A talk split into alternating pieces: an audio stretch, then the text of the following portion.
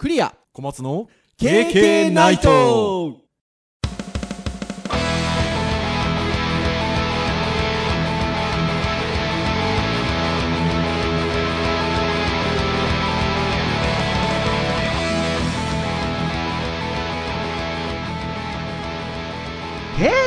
ナイト。はい。ということで第189回の配信となります。お届けをいたしますのはクリアと。はい小松です。どうぞよろしくお願いいたします。はいよろしくお願いします。はいということであのー言いたくないんですけどやっぱ言っちゃいますよね。令和初めての 配信でございますっていうね、まあ言いたくないわけではないでしょうけどね。いやなんかほら平成最後もそうだったんですけどそれ言っちゃうと言いたいだけだろうみたいな。まあ言いたいだけなんです。けどやっぱり言っちゃいますね。令和最初のね。なんでしょうねあのこのこれ最後とかね最初って。そう。なんなんで言いたくなるんでしょうねこれ。不思議な感じですけどね。はい、配信日が5月2日ですから、えーまあ、まさにその令和になった最初の日に今収録してるんですけどはい。大晦日および正月っぽくないですか？ああなんかテレビ番組がそんな感じでね。テレビもそうだしもうこんな空気感になるとはあまり想像してなかったですね。そうですうねん。うちの学部もそう大学もそうですけど授業やってるのではい。今日授業がある先生もいらっしゃったから、まあ、それで言うとね、まあ、正月に比べりゃっていうのはありますけど、なんかその、本当日をまたぐ時のあのテレビ番組の感じとか、カウントダウンやってましたからねそうだし、やっぱり今日も日中からずっと、今日夕方なんかもちょっと見てましたけど、正月っぽかったですよ。まあまあある意味ね前向きに捉えればまあね一応年が変わるっていう意味で言うと毎年あることなんですけど、まあ、はい。言語が変わるってまあ一つ時代が変わるっていうのと置き換えてねなかなかないことではあるのででしかもね我々がその昭和から平成に変わった時のようにまはい。あねあの天皇陛下が亡くなってまあはい。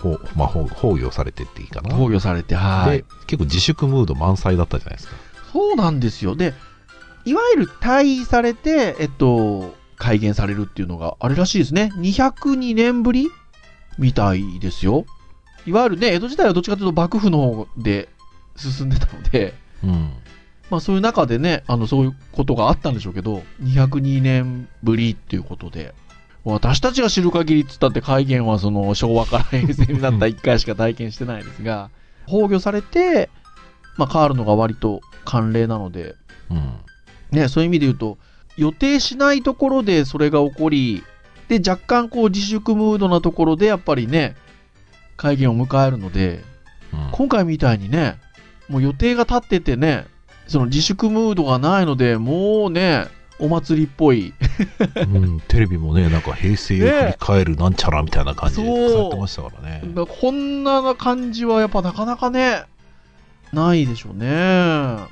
うんまあ、しかもね、我々が昭和から平成になるタイミングって、やっぱりネット社会ではなかったので、うんやっ。ぱりみんなとの情報の共有の仕方もやっぱり、ああ、なんか初めてのことなんだなって感じがうんね、すごいしましたよ。そうん、そういう意味でもなんか新しい時代な感じもしました、すごく。うんまあまあまあ確かに、まあね、怒られるかもしれないけど、僕、まあ、うん、言語変わっただけで、なんか日常生活すげえ変わるかっていうと、僕の中であんま変わんないので、うんななんでなんだろうなっていうのはあるんですけど、ただまあ、これから未来に行って、過去に遡って、えーこう、言語が切り替わるとき何してたっていう風な話は、まあ将来出るのかなって気はしてるものの、いや、もう実際そうなんですよね。先ほども言った通り、その、じゃあ大学は授業、昨日、最後の日も昨日もやってたし、今日も、今日もね、最初の日もやってるし、まあ変わらないっちゃ変わらないんですけど、ただほら、僕思うに、その、昨日もカウントダウンのテレビを私、あの、空港のカプセルホテルだったんですよ、僕。ああ、その、言語が変わる、その瞬間。はいはい。そう、だから、まあ、一人寂しくカプセルホテルのテレビで、テレビ見てたんですけど、でも見てたら、ほら、役所にうん。改元がしてすぐにこう、婚姻届みたいな皆さんがたくさん並んでらっしゃってたりとか、そうですね。でも、あの、なんかきっかけとしていいのかなとは思いました。あ ああいうね。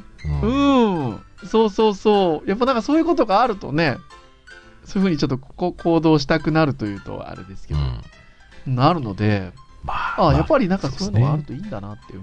まあ、前向きに見ればとてもいいことでいいなと思うし、うん。それ、ちょっと裏を見て、ああ、なんか早まらなきゃいいなって。ちゃんと、ちゃんと熟考したのかなっていうのはちょっとね、そうね。それもありますね。でもやっぱり言語が変わるって改めるっていうことで、なんとなくその平成最後ということで、みたいなところで、あの、報告がされるような投稿があったりとかもしましたし、うんいろんな、いろんなことで。なので、まあ、なんかやっぱそういう機会があるっていうのは、持てるっていうのは、ね、日々の生活がそんな大きく変わらないっていうことではあっても、うんなんか区切りとしてはね、いいのかなって思っておりましたよ。そうですね、はいまあ、気持ち前向きに何か捉えるんであれば新たに何かをこう考える機会をもらったと思えばまあいいことじゃないですかね、うんはい。その通りでございます。はい。なので、お聞きの皆さん含め、まあ、共に新しい時代を歩んでいきましょうとはい。いう感じでございますが、じゃあですよ、今日何の話をするのかっていう感じなんですけど、はい。ね、今話してた通り、まあ、会見がなされたってことは、まあ、非常にシンボリックな出来事ですけど、日常は何も変わらないわけでございますから。今日はじゃあ何の話をするかっていうと、もうターンに沿いまして、はい ハードガジェットのターンでございますので、ハードガジェット関係のお話をしようかなというところで。まあ前回ねフリートークでしたからね、そうそうそうそうそうそうそうそうそう。で、じゃあ何の話しようかなっていうところだったんですけど、最近やっぱりあの、小松先生ともお話をしてると、いわゆるこう、映すもの。えープロジェクターであったり、ディスプレイであったり、まあ、その他もろもろって感じですけど、あの、そういった映すもののお話をすることが多くて、欲しいっていうこともそうですし、うんこんなのありましたよとか。で、思えば、経験ないと、今日で189回ですけど、189回の歴史の中でも、割とそういうこう、映すものに関するトークっていうのはしていて、はい振り返ると、まあ、2016年の第20回っていう、もう20回ですよ。第20回に実は映すもの欲しいものということで、はい。まあそういうこう、映すものを、こうなんですかね、まるっとお話をした回が、もう3年前、やったこともありますし、はい。さらに2017年の2月には、驚きのプロジェクターということで、まあ、さらにプロジェクターっていうものに絞ってお話をしたりとか、あとはディスプレイに関する話もなんかしたりしましたよね。あれはそうか、VR かなんかのお話をしたときに、その流れで出てきてたんですかね。ああ妄想の時に話してるね、妄想の時になんかディスプレイっぽい話ってしましたよね。あとなん今年のセスですかね、あ、そうそうそうそうそう、やっぱりセスなんかでは折りたためるディスプレイとかっていう話もありましたので、まあそのあたりのお話はしてきてるんですけど、映すもののお話っていうのが最近身近であるので、ちょっとそこら辺で、これ欲しいかなとかね、買えないけど気になるなとかね、こんなのも出てきてんだみたいなね、そのあたりのお話を今日はサクサクっとやっていこうかなと、はい、いうところでございます。はい、皆さんどうぞよろしくお願いいたします。はいよろしくお願いしますはーい。まあ、なので、思いつくままにというとおかしいんですけど、気になる商品だったりとか、こういうのあるよっていうのをちょっと上げていきたいんですけど、僕最初にこれを上げたいんですよ。もう小松先生にも何度か会話ベースでは、これ欲しいんですよねって言ってきたものなんですけど、プロジェクターなんですけど、照明なんですよ。ポップインアラジンっていう商品が、まあ今、どれぐらい前かな商品として日本でカチッとした形としてちゃんと流通をし始めたのは半年ぐらい前ぐらいからですかね。いわゆる丸い形をしたこう、照明円盤型の照明、円盤型の照明がありますけど、あれがちょっと分厚くなってるんですよね。なんかあれですかねシーリングライトってやつかねそう、シーリングライトってやつですね。でかいやつはいはい。が、ちょっと厚みがありまして、その厚みがあるところにプロジェクターの機能がついてまして、まあ、照明であり、まあ、そこに備え付けた状態で壁に映し出せると。まあ、これが欲しい。これいいですよね。これはいいですね。そううん。生活がなんかちょっと変わりそうな、変わりそうですよね。楽しくなりそうな感じしますね。うーん。まあ基本的にシーリングライトなので、構造的には。だから一般の家庭のそういうシーリングライトがつけれるような照明接続があれば、取り立てて何か工事をする必要がないと。ああ、そうですね。Wi-Fi でがあれば。まあまあ大体つけれますよね。で、まあ用途としては、もともと照明なんで、シーリングライトで照明と。で、これいいんですよ。6段階の明るさかける6段階の色が選べるんで、6636ですよ。36段階のライトついてますし、色がね、はい。うん。なんでほら、いろいろ調光ができたりするじゃないですか。明るさとかね。こういう雰囲気の時にはこういう感じの色合いにしたいなとかね。そうそんなこともできます。し。はい。で、まあ、先ほども申し上げた通り、プロジェクター。投影できるサイズは40から120インチ。700ルーメンぐらいあるので、うん。しっかりした、割と。そして、まあ、当然プロジェクターがついてるということは、スピーカー。そこから音が鳴るんですけど、これハーマンカードンのスピーカーが搭載されてるんで、音もそんなに下手な音じゃないんじゃなかろうかと。そうですね。うんそして、リモコンのアプリ、スマートフォンからリモコンのアプリが利用可能で、〇〇の曲が聴きたいなどの専用リモコンでの音声操作、検索が可能ということですよ。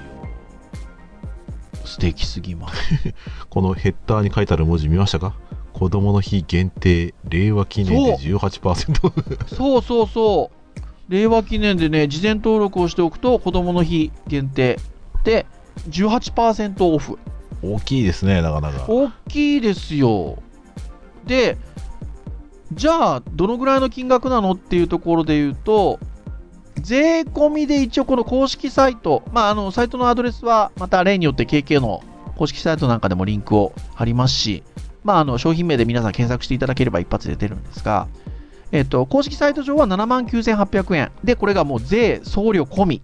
まあ、この値段で、えっと、自宅まで届くっていうことなんですけど、だから、まあ、およそ8万円ですよね。まあ、79,800円なんで。そうですね。8万円に対して18%オフだから、1万4000円ぐらい安くなりますね。もう、これ結構なってきますよ。だか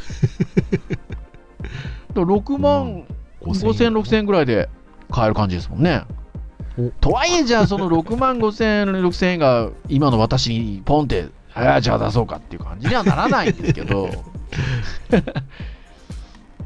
で、プロジェクターという言い方をするとね、何がしかその、の端末の画面を出すってこともそうなんですけど、まあそもそもこのポップインアラジン自体に動画系のエンタメ系のアプリがもう入ってる、搭載されてるので、えー YouTube、ABEMATV、Amazon プライムビデオ、Netflix、Spotify、TED あたりは、もう多分ポップインアラジン単体で見れるかなと。あとね、アートヒーリングコンテンツっていうのがあるんですよ。これね、いいですよ。公式サイトにね、あの、コンテンツの中にあるんですけど、壁時計とかにもなったりするんですよ。あとなんか、こう、風景出しといたりとかね。窓モードっていうのがあるんですよ。だからこう、ね、壁にほら映しとけばいいので、あたかもそこにほら、外の風景、いろんな風景の窓の風景がうん。出たりとか、着せ替え時計もありますし、ムーンライトっていう月の満ち欠けも出ますし、まあ当然ながらあのフォトメモリーズみたいなちょっとこうスライドショーみたいなことも出せるんですけど、これはいいまあ、ハードだけじゃない、ソフトもなかなか。そうなんですよ。まあチャイルドモードベータ版ということで、子供用の図鑑とかね、絵本とかね、そういうのも本体に含まれてるということでんなかなかコンセプチュアルですね。これはいいですよ。私のあの、知り合いの先生なんかでも、英語教室の先生やってらっしゃる先生が、もう教室にこれ入れてましたもん。確かにこれ教育で使うっていうことでもちょっとね、面白そうなことができそうですよね。うん、実際、物は見たことあるんですか？ものを見たことない。ちなみにですね、ビッグカメラはい天神2号館で見あれるらしいですよ。これ体験店舗っていうメニューがありますもんね。そうですよ。これは素晴らしいですね。そしてその体験店舗っていうページをクリックしたところですよ。もちろん体験店舗の地図が出てるんですけど、その下に、ポップインアラジン、79,800円、24回払い、金利手数料0%、月々3000円台からのショッピング可能。あ、いける何ですか、この誘い文句。2年間3000円ずつぐらいの感じだったらね、ライフスタイルを変えるっていう意味で言えば全然なくはないですよね。なくはないですうねー。ん。まずいな、これ。あんまり見続けるとちょっと僕やばそうです。一応あれですね、えっ、と、我々、東京にいる側だと、ヨドバシ秋葉、ビッグカメラ秋葉はい。あたりで。近いですねすね。はい。ちょっと、見に行きましょうか、小松先生、今度。そうですね、これは、え もう KK の取材的にも、そうですよ。見に行かないともしくはゼミでツアーしますか これを見てっ、つって、じゃあ、これで何かできるかか企画を考えようみたいなね 事業をするとかね。まあまあまあ、なしじゃないですね、企画を広げる意味で言うとね。はい。すごくいいですよ。こういうはい。ということで、ポップインアラジン。まあ、か買え、ね、普通に一般に売ってるので、買えなくはないんですが、買いたいなっていう話でございました。うんはい。じゃあ次行きたいんですけど、どれ行こうかな？今日ちょっといくつか紹介したい話があるんですけど、あ、これ行きましょうか。小松先生がこんなのがあれば欲しいなって言ってたやつ紹介しません？テッカブルっていうニュースサイトはいです。ね。まあ、テック、技術、テックとカブル、エエイブル、ね、組み合わせのテッカブル。以前なんかこのサイト紹介したことあると思うんですけど、はい。テッカブルの記事で、出先での PC 作業効率がアップ。持ち運べるディスプレイ。ジェミには1万円台ということで。ディスプレイ環境に慣れた人にとって、ラップトップ PC のみで働くというのは不便に感じるはずだ。まもなくクラウドファンディングサイトキックスターターに登場するジェミにはそんな人のためのモバイルディスプレイ。キックスターターなんでねね先ほどのポッピンアラジンとは違って、まだね、あの一般的な流通っていうことではないんですけど、これ小松先生がね、この記事見つけてこられて、これ普通に売ってるんだったら欲しいなと。ディスプレイ、モバイルディスプレイ、普通に仕事柄、外でね、したりとかするときに欲しいなと思ってまして、はい。あとは最近だと、スマートフォンで出力する話もね、前にした通り、この間ね、そうそう、スマートフォンとキーボードと、なんかこのモバイルディスプレイを持ち歩いて、なんかこう、ノート PC あれいいじゃんって話しながらも、うん。なんかガジェットだけでこう、作業して、どうやりたい感じがあるわけですよ。はい、おっしゃる通りあで。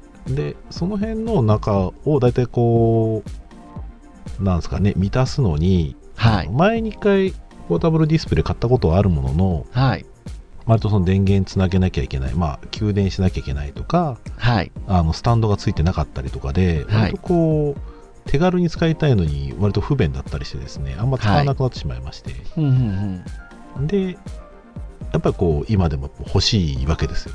はい、で、そんな中ですね、あの普通にディスプレイで欲しいもので言うと、まあ、はい、やっぱりこう、フル HD で軽くて、ちっちゃくて、薄くてみたいなのが満たせればいいなと。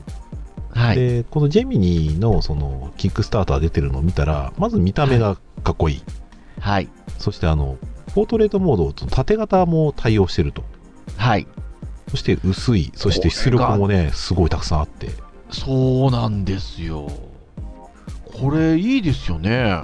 これね、いいですよね。いや、いい。だし、フル充電で5時間機能するということで、はい。本当あの端子もたくさんありますよね。そう、すごいたくさんあるんですよ。すごい HDMI ミニディスプレイポート Type-C、USB3.0 あります。これ何に使うんだろう？給電するんですかね？こっからさらに。ねえ確かにね。デザインや機能、ほらこの記事にはデザインや機能としては特段目を引く感じではないがって、いやいやいやいやいや、みたいな。結構いいですよ、みたいな。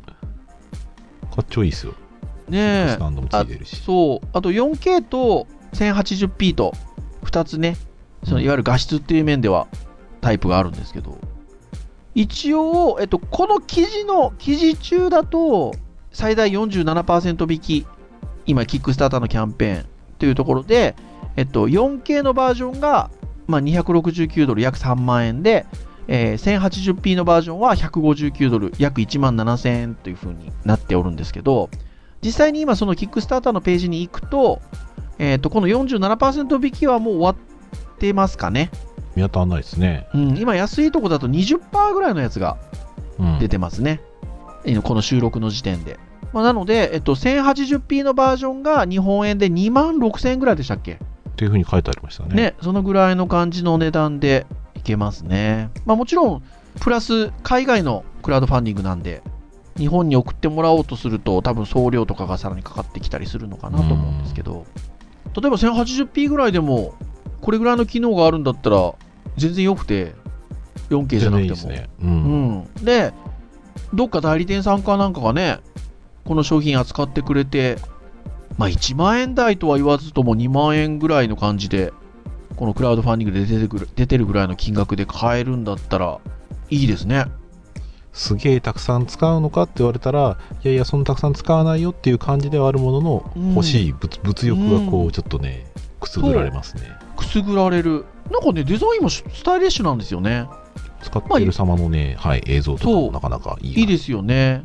なんか横置きすると、ラップトップのちょっと画面のところをって感じですし、縦置きすると、ここのサイト上に上がってる写真だと、左側にちょっとベゼルがあるんですよね。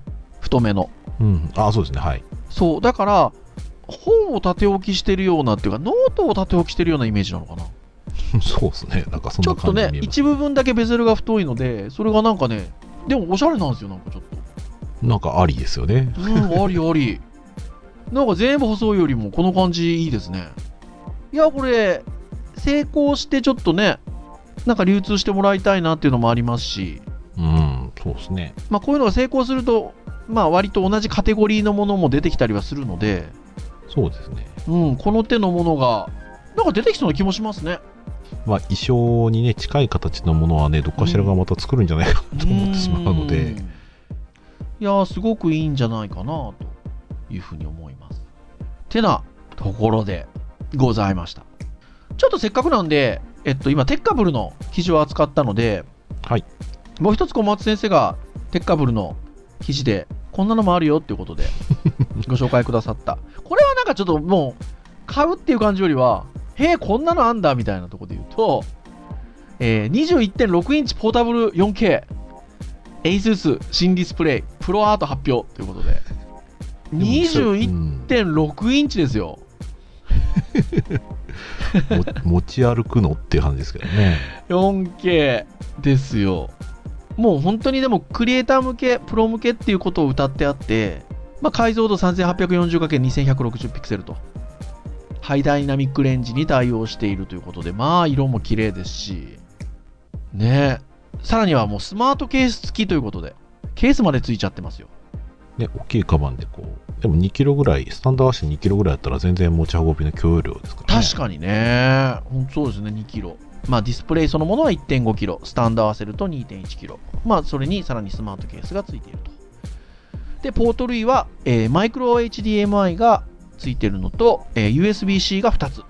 いやー、これはね、価格発売時期はまだ発表されていないということではあるんですけど、まあただし、まあベンチャーではなく ASUS なんで、うん。多分売ることを前提としてると思うんですよね。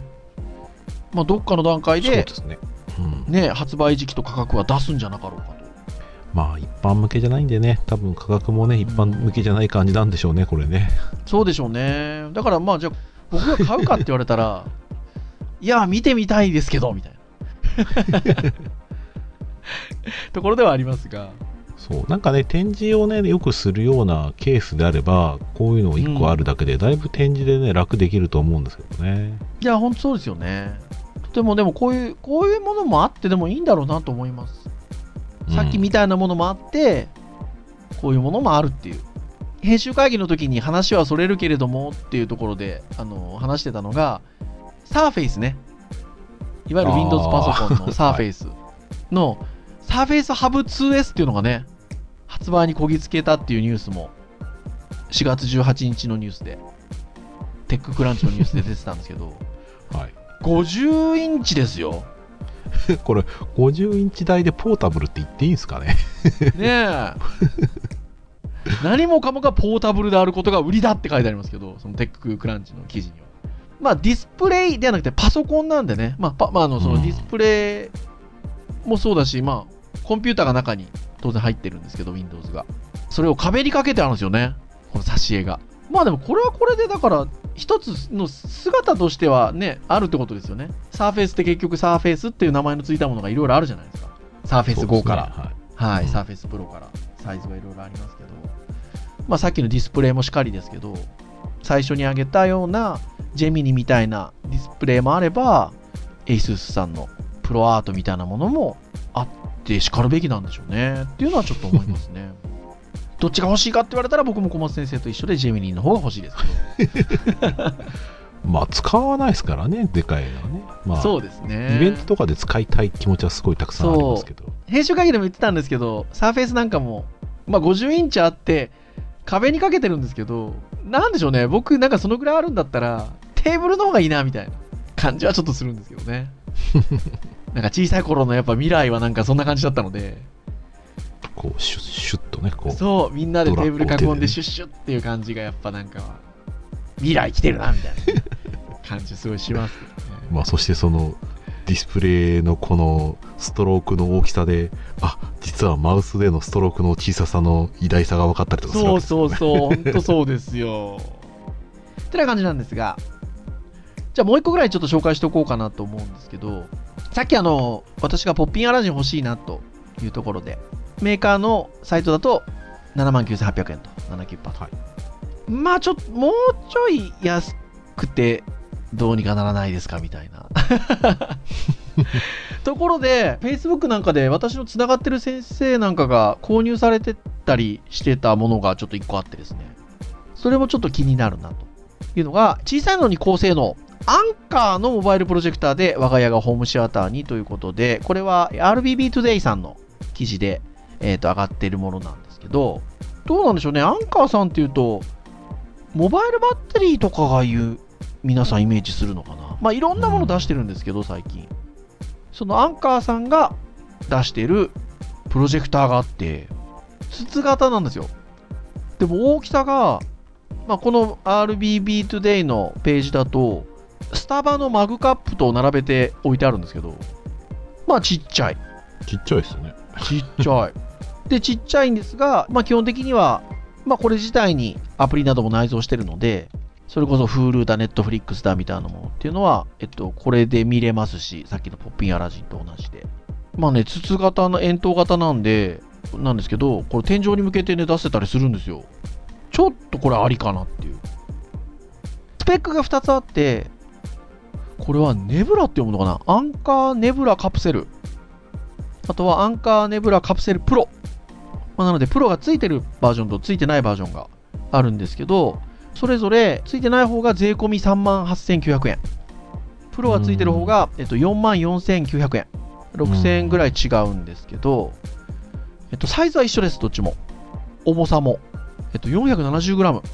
うーん、なるほど。120×68×68 っていう。筒みたいな感じですね。ちょっとお茶お茶っ葉入ってますみたいな。えっとね、ひ比較で言うと、はい。あの、僕が今見てるサイトでいいはい。比較のサイズがありました。上からちょちょい、何ですか ?350ml 缶と比べてるんですかこれ。そう、あ中杯缶ほぼと同じですね。分かりやすい。あーこれは分かりやすい。ちっちゃいっすね、そう考えると。ちっちゃいですよ。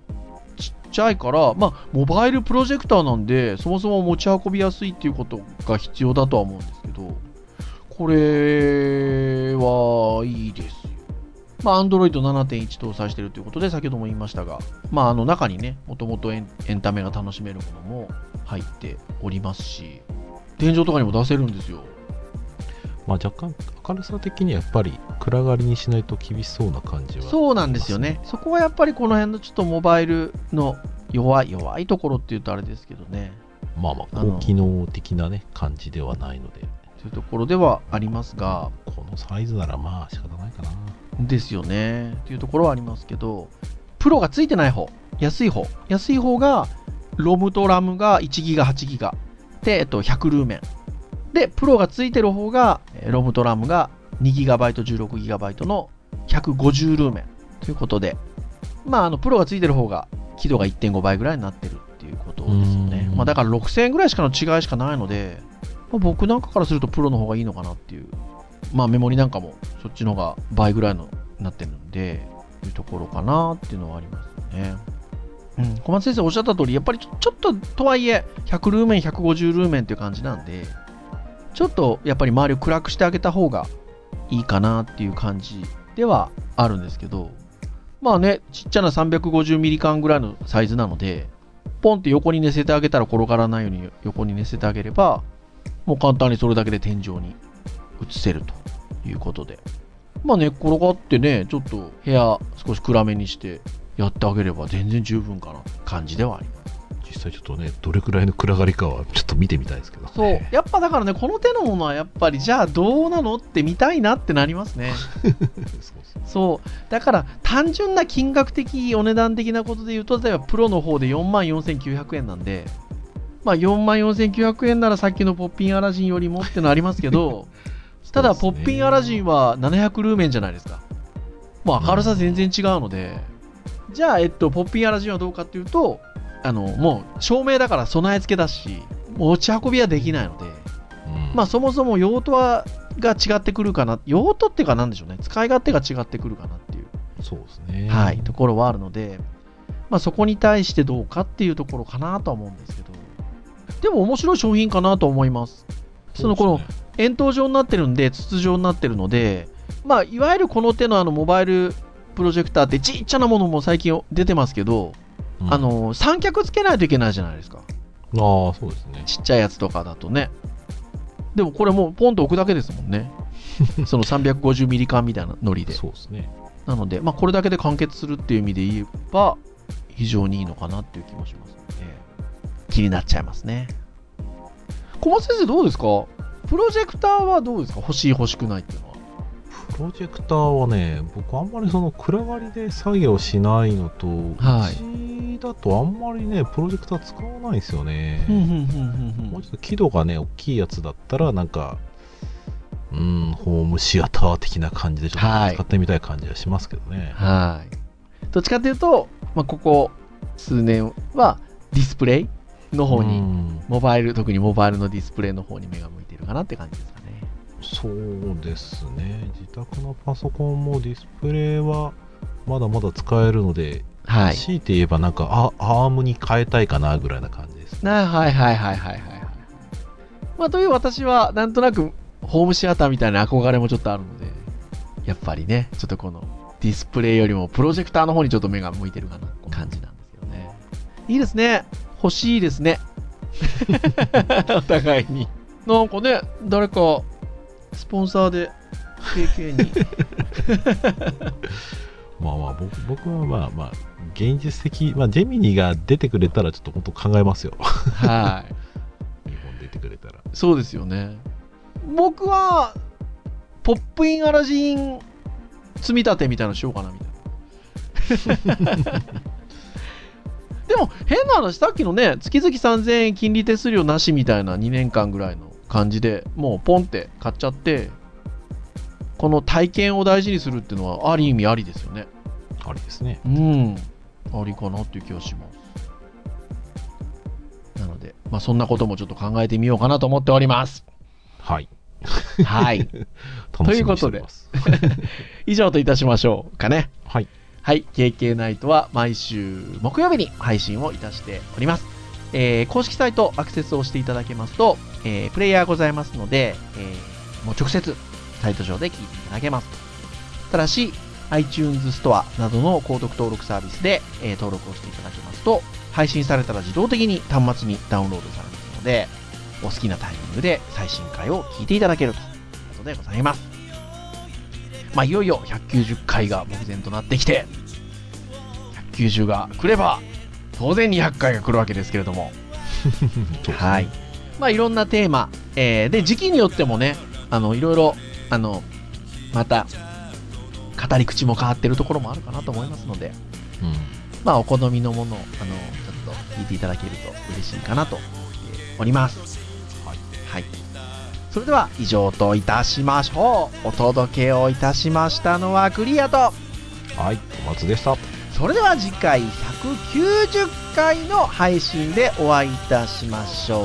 皆さん、さようならさよなら。令和もよろしく